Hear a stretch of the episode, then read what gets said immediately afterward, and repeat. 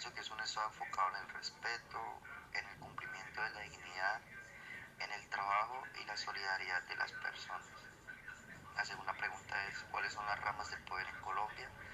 Las ramas del poder en Colombia son la rama ejecutiva, la legislativa y la judicial. Y la tercera pregunta es, ¿cuáles son los mecanismos de protección de los derechos? La primera que conozco es la acción de tutela, que protege los derechos fundamentalmente.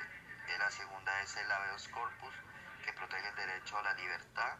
La tercera es el habeas data, protege el derecho al buen nombre. la cuarta es el derecho de petición, que sirve para solicitar información. Y la quinta, la acción de cumplimiento, que sirve para cumplir el fallo de una ley. Y la acción popular defiende a un grupo de personas.